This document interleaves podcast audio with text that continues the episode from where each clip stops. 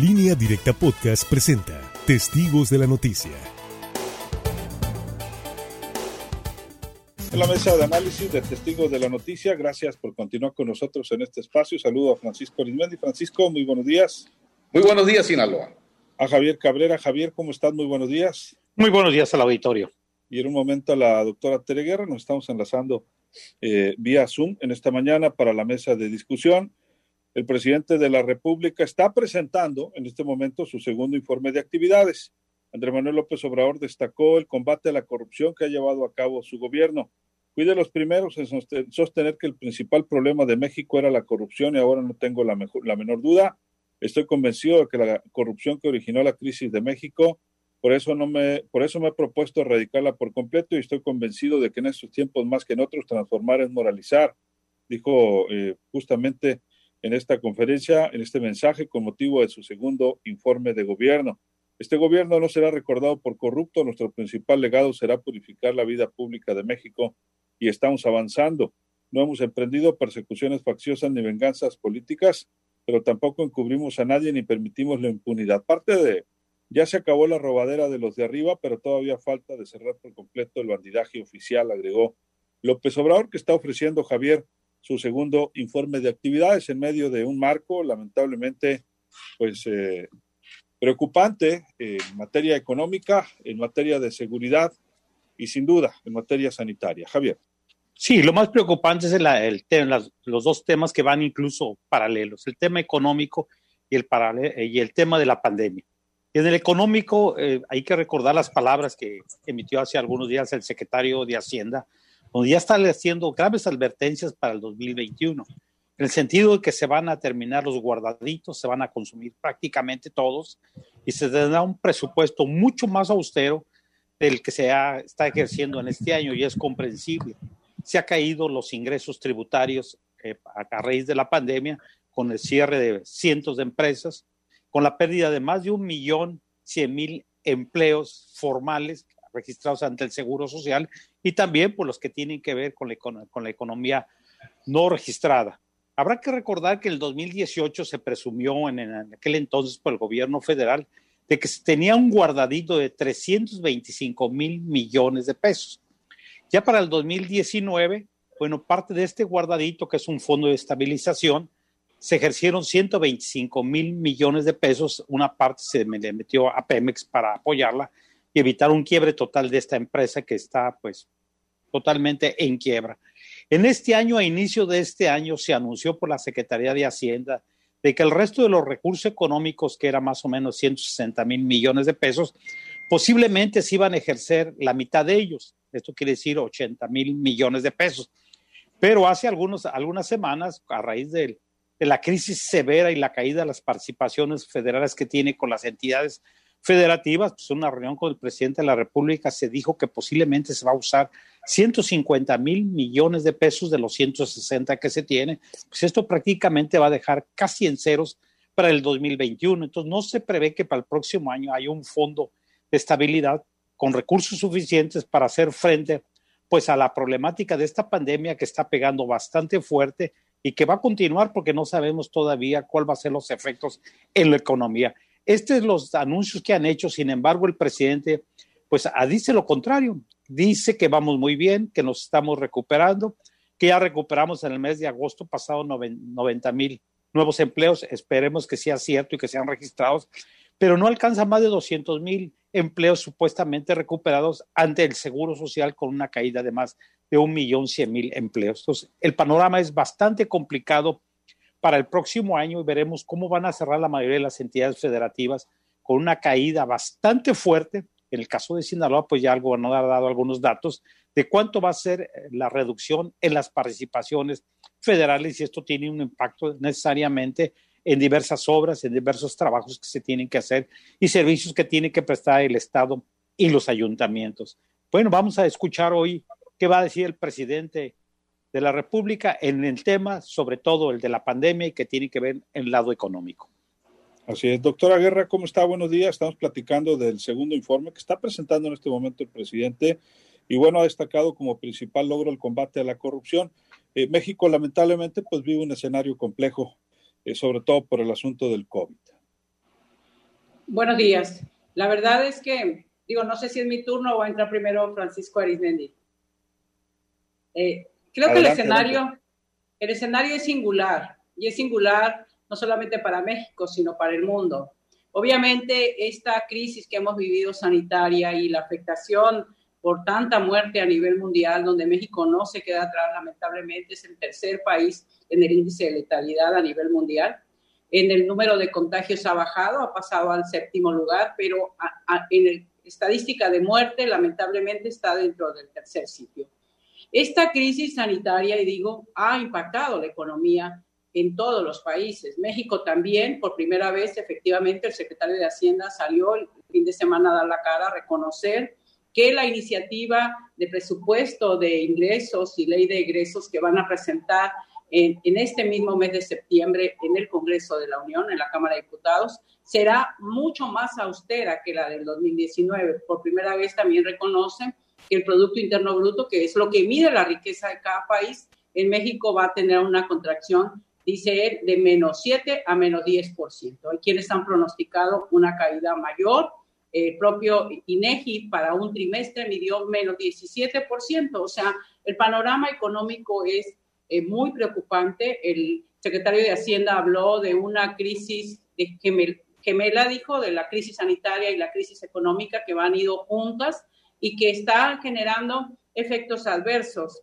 Claro, el presidente, sin duda, la bandera del combate a la corrupción va a presentarse como uno de sus principales logros. Y creo que el hecho mismo de que esté en proceso con todo y los asegúnes que se ha cuestionado de cómo se le ha seguido el, el proceso y se le han dado privilegios al ex director de Pemex. Bueno, pero ahí está, ahí está también toda la campaña que se trae para juzgar a los expresidentes, que quisiéramos que fuera más legal que, que mediática, creo que finalmente la sociedad también le sigue valorando al presidente la austeridad que con todo y que se le cuestiona a veces a, los integrantes de su familia, como presidente en sí, bueno, no vive en Los Pinos, hay, este, no viaja en el avión este, presidencial, que también aquí es toda una controversia, si debe rifarse no debe rifarse, si es rifa o no es rifa, pero finalmente creo que lo que no esperaba el presidente, y es algo que ha impactado no solamente a él, sino a toda la clase política y a sus aliados, es que se viniera una crisis sanitaria como la que estamos viviendo. Creo que la sociedad no la esperaba.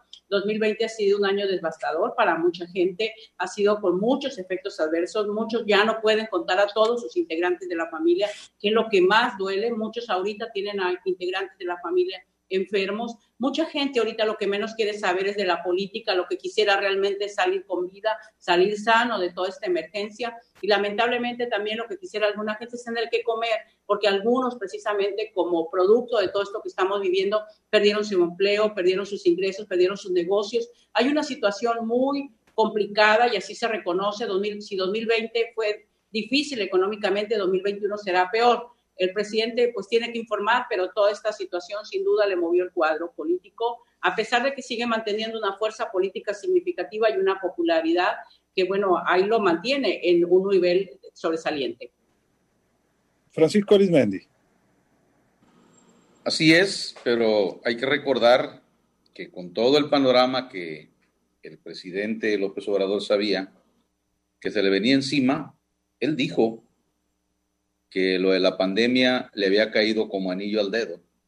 Es decir, el presidente presume que van a patentar cómo han tenido, cómo han llevado ellos el control eh, del COVID, inclusive que a nivel mundial también eh, van a dar ellos ejemplo, su gobierno de la cuarta transformación, de cómo manejar finanzas sanas. Entonces, creo que le restan, pues, más de cuatro años, eh, bueno, cuatro años de, presidente, porque hay que recordar que aunque rinde hoy su segundo informe, él toma posesión el primero de diciembre, o sea, le faltan algunos meses todavía para completar esos dos años.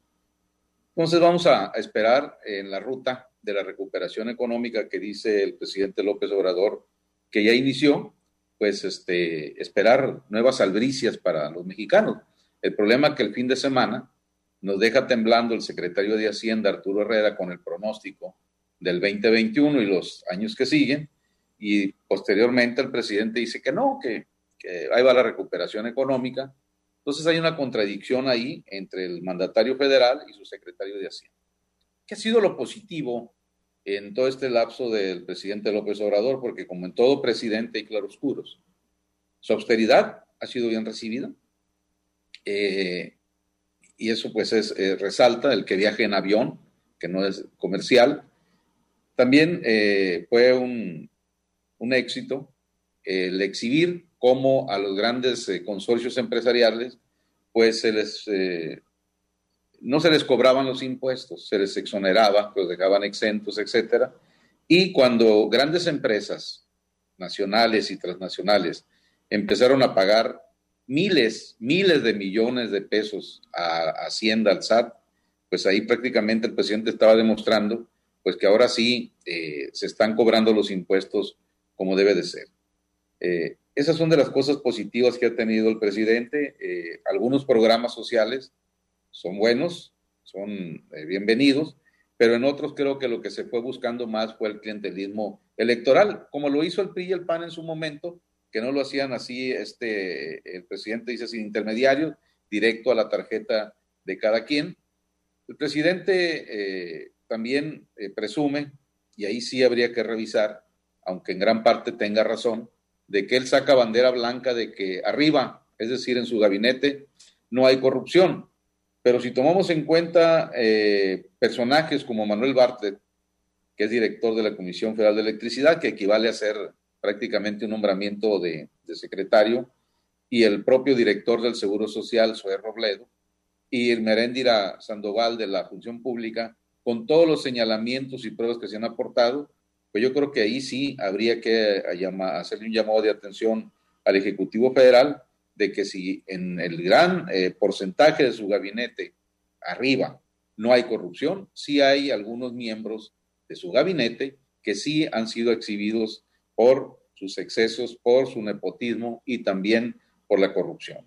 Entonces llega el presidente eh, a, iniciar hoy su, su, segundo informe y arranca con el tema de la corrupción, dice y me consta, pero en el momento que el presidente empieza a hablar de eso, uno pues lo primero que piensa, entre otras cosas, es ese video de su hermano Pío López Obrador, pues con el ya tristemente célebre David León, que por lo que se ve quedó fuera ya de la 4T, porque en su momento, por órdenes del gobernador de Chiapas, Manuel Velasco, pues cuando hacía esas entregas de dinero, pues trataban de filmarlo para después mandar esos videos a gobernación o a, los pinos y decirle a Peña Nieto y decirle a Osorio Chong, oiga, Aquí está, miren, los tenemos bien agarrados, ya firmamos opío agarrando dinero. Entonces, pero sobre la marcha, insisto, hay cosas muy positivas, como en todos los claroscuros, y vamos a seguir señalando lo positivo y desde luego también aspectos negativos.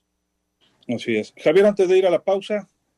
Sí, lo preocupante que se está viendo por lo que ha dicho el secretario de Hacienda al gobierno federal para el 2021 es, y los programas sociales, ¿habrá recursos suficientes para mantener sus programas sociales, porque uno de los reclamos es que debe haber mayor inversión. Si quiere reactivar la economía, tiene que inyectarle recursos públicos junto con el sector privado. Y el problema es la confrontación continua que ha tenido con el sector privado. El sector privado ha hecho anuncios grandes de grandes inversiones, sin embargo no se ve. Y no se ve por esta confrontación y ellos argumentan que no vislumbran una política que les dé certeza a sus recursos. Incluso el presidente está fincando sus esperanzas económicas que el próximo año las remesas pudieran llegar a 40 mil millones de dólares. Sin embargo, esto es pronóstico que no nadie puede justificarlo ni darle sustento porque estamos viendo que también hay caídas en, en, este tipo de recursos económicos. Es comprensible. Hay graves problemas en Estados Unidos con el problema de la pandemia. también se está viviendo un proceso electoral también en Estados Unidos que va a tener repercusiones por la forma de cómo hace campaña eh, allá en aquel lado, golpeando al, gobierno mexicano. Y uno de los impuestos que acaba de poner también al acero mexicano y que el gobierno no ha respondido, también te va a tener un impacto en las exportaciones. Entonces, no es un asunto bastante fácil y lo está anticipando el secretario de Hacienda.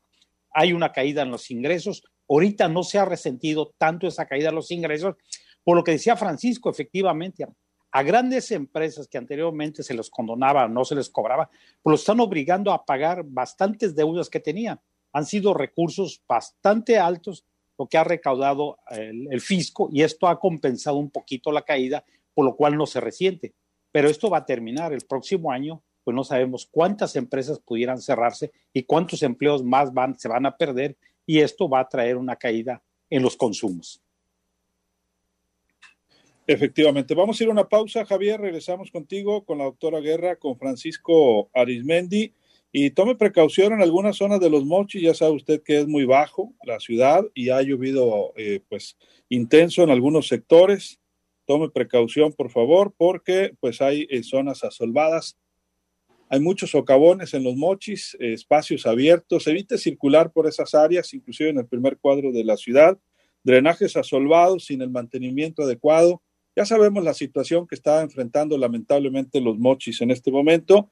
Nos comparten un video de Zaragoza Independencia en el pleno centro, donde pues además de que está algo inundado, las alcantarillas pues no solamente colapsaron, están prácticamente pues eh, expulsando agua a presión por la situación que enfrenta el drenaje de los mochis, lo cual además de ser peligroso eh, pues de algún accidente, es peligroso de forma sanitaria también lo que está ocurriendo en los mochis. Mucha precaución, Zaragoza Independencia, pero ya sabemos que hay al menos alrededor de 80, 100 socavones, ¿no? Todavía que solamente están eh, con cinta amarilla en los mochis y que no, pues no ha habido capacidad de rehabilitarlos por parte del gobierno municipal. Vamos a una pausa, regresamos.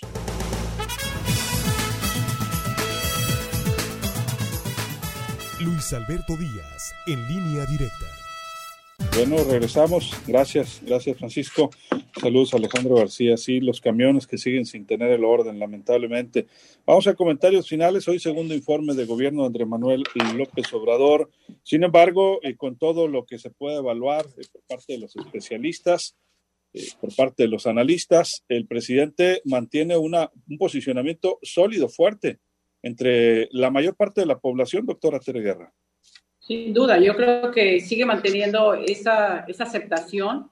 Creo que mucho tiene que ver cómo, cómo le compara la sociedad con el resto de los expresidentes. Pero no solamente eso, construir un liderazgo, generar un liderazgo en cualquier país es algo que lleva años. Andrés Manuel López Obrador invirtió pues 18 años haciendo campaña, entonces obviamente tiene un liderazgo consolidado y no se ve del lado de sus adversarios que haya esos liderazgos. O sea, pensar en un Felipe Calderón o en un Vicente Fox o, o, alguien del PRI para que levante un liderazgo, pues la verdad son liderazgos muy desgastados, tienen muy poca aceptación y ese, esa comparación y esa ausencia de legitimidad, de credibilidad de sus adversarios, de alguna manera también les sigue ayudando. Es cierto que los efectos económicos que se están viviendo con motivo de la pandemia no son todo responsabilidad de la presidencia de la República ni del gobierno federal. Lo que sí es real es que hay un segmento de la población que tampoco ha ayudado a contribuir el número de contagios. Quizá lo que no se mide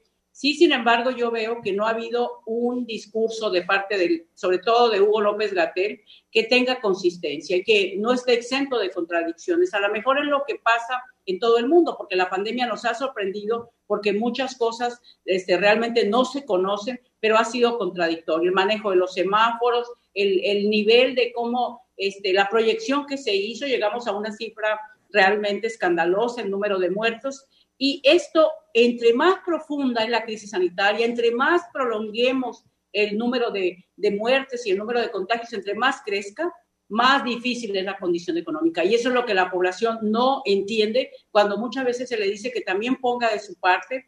Creo, sin embargo, que bueno, llega a este segundo año Andrés Manuel López Obrador con suficientes fortalezas políticas, económicas no las hay, México tiene un escenario adverso, más allá de lo que diga el presidente, tiene que mandar mensaje de aliento, pero el secretario de Hacienda ha sido muy crudo. La situación económica de México es muy complicada. En 2021 será todavía más complicada para los estados, para los municipios, para la población, porque no se ve un repunte. Se habla de que posiblemente hasta el 2022 México recupere, pero lo que tenía en 2019. O sea, ni siquiera es que en 2022 vamos a crecer, sino vamos a volver a como estábamos en 2019 19. La verdad es que hay un escenario difícil, pero el presidente pues llega con fortalezas y lo que llama la atención es que en medio de la pandemia hubo invitados, hubo clase política, hubo empresarios, se hizo el ritual del informe presidencial. Francisco, comentario final. Sí, eh, creo que una cosa, como siempre, puede ser el discurso desde el ejercicio del poder y otra cosa es la realidad que se vive en el día a día en cada uno de los hogares de los 130 millones de mexicanos.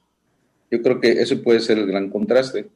Todos eh, tenemos la información a la mano como nunca a través de, del Internet. No es como antes. Este, ahora cualquier evento, cualquier situación, en segundo ya lo tenemos en el móvil entonces, eh, cuando el discurso político no aterriza con la realidad que están viviendo millones de mexicanos, 12, 13 millones ya en el deseo, millones que pues no han tenido acceso a buena calidad de vida, sino todo lo contrario, una clase media que con la pandemia y el efecto económico desaparece y se va al área de la pobreza, la inseguridad, eh, todo lo que ya conocemos, este, que nos dicen desde el gobierno o desde los gobiernos estatales, municipales, que no se diga desde Palacio Nacional de que vamos bien y que somos ejemplo, pues yo creo que hay que revisar cada uno de nosotros en casa, si realmente hemos, hemos mejorado.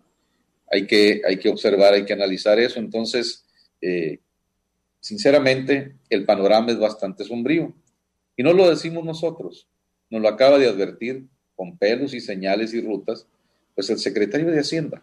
Eh, yo pensé que para hoy no iba a aparecer como secretario, porque cuando alguien se atreve en el gabinete del presidente a reflexionar hacia el exterior, es decir, no en las reuniones internas, pues varios se han, se han ido. Ya se fue su secretario de Hacienda, el primero que tuvo, el de Comunicaciones y Transportes, se acaba de ir don Víctor Toledo y otros personajes que pues han tenido que salirse o los han corrido por la simple y sencilla eh, razón de no coincidir con el presidente. Es decir, eh, un gabinete donde no le puede dar las contras al Ejecutivo Federal, yo creo que no conduce a nada, porque como dice López Obrador, el presidente, yo los escucho, pero la decisión la tomo yo. Entonces esperemos que la gente perciba si se están tomando las mejores decisiones o no están de acuerdo con esas decisiones que están impactando para bien o para mal en su calidad de vida. Esa es la realidad. Esa puede ser la verdadera oposición de la cuarta transformación, la realidad que se vive en cada uno de los hogares mexicanos. De la partidocracia no hay que esperar mucho, Tere, este, ya sabemos cómo se las gastan, es únicamente buscar el poder por el poder para satisfacer apetitos personales de sectas y camarillas y después tratar de engañarnos de que ellos se, enrollan en la bandera nacional al grito de viva México y me, sacrifico por el país. No, creo que la política de fondo en la partidocracia no ha cambiado ni cambiará. Así es.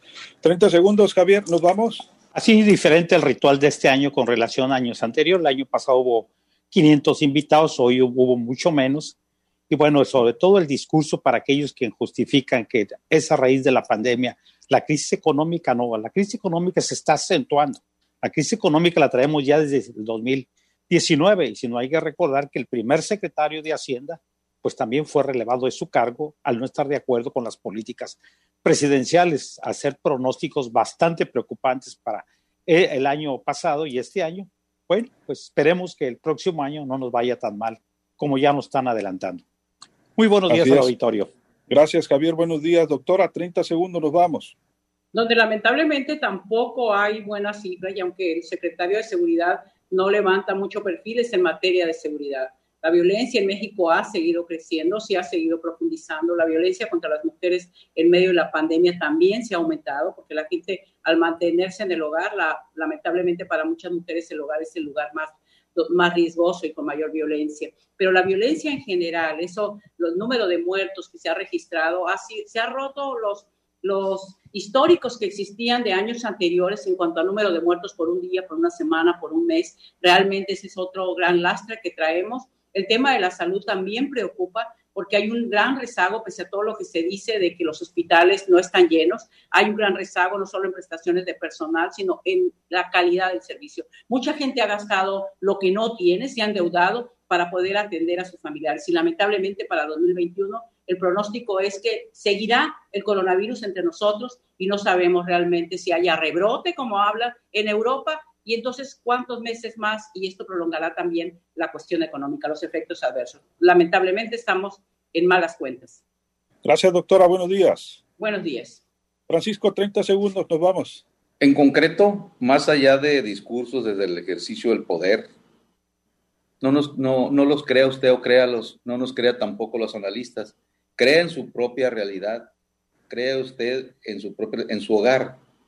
Y en el hogar, las mejores economistas que hay en este país son las amas de casa, porque son las que están haciendo malabares con el raquítico aporte económico que hace el jefe de familia. Ahí está la realidad. Entonces, más allá de los discursos y que de vez en cuando nos quieran pintar el país como si estuviéramos en la República del color de rosa. Hay una realidad. Crea usted en esa realidad. No le crea a los políticos. No nos crea tampoco a los analistas. Revise usted su calidad de vida en su hogar. Esa es la única evaluación real que usted pueda tener. Buenos días, Sinaloa. Y la de su entorno, Francisco. Buenos días. Efectivamente. Buenos días. Gracias. Y nos vamos con Omar de la Rocha porque pues llovió. Ah, se calmó muy fuerte en los mochis, hay algunos sectores anegados. Omar, ¿cómo estás? Buenos días. Buenos días, Luis Alberto. Buenos días al auditorio. Efectivamente, anegadas de agua están eh, muchas realidades en la ciudad de los mochis, el centro de la ciudad, pues es un riesgo para las unidades pequeñas el poder transitar y con el riesgo de poder quedar uh, con algún, eh, vamos, eh, alguna afectación que puedan se, sentir en el sistema eléctrico de sus unidades y por el Boulevard Antonio Rosales me encuentro desde la Independencia hasta el Boulevard Jiquilpan y más allá, la verdad, porque también representa un riesgo para las unidades pequeñas, las grandes, los eh, servicios de transporte público o que reparten algunos productos, pues eso sí pasan haciendo olas, ¿no? Bolsas de basura que andan flotando sobre el agua precisamente que han quedado acumuladas entre otras eh, complicaciones, carros varados que ya nos ha tocado ver en ese recorrido que hemos hecho por la ciudad de Los Mochis, accidentes tipo carambolas, Ben Juárez y Centenario también, porque el pavimento está muy mojado y algunos problemas ya de inundaciones metiéndose el agua a la gente en el fraccionamiento de las mañanitas. Sí, para que tomen precauciones la población y pues llegó el agua con todo el problema de la basura, con todos los eh, este socavones y drenajes colapsados, lamentablemente. Sí, niños héroes, niños héroes y Callejón Sinaloa, donde está el gran socavón que cayó un camión de, eh, de volteo. Eh, ahí pues ya el agua, obviamente las con ese secales pues eh, aflorando también, ¿no? Lamentable situación que se vive en los mochis. Bienvenida el agua, pero en estas condiciones pues la verdad es que es preocupante. Omar, muchas gracias. Pendientes, buenos días. Buenos días. Así están las cosas. Así nos despedimos a nombre de todo este equipo. Soy Luis Alberto Díaz. Que la pase. De lo mejor. Acabas de escuchar Testigos de la Noticia, en línea directa podcast.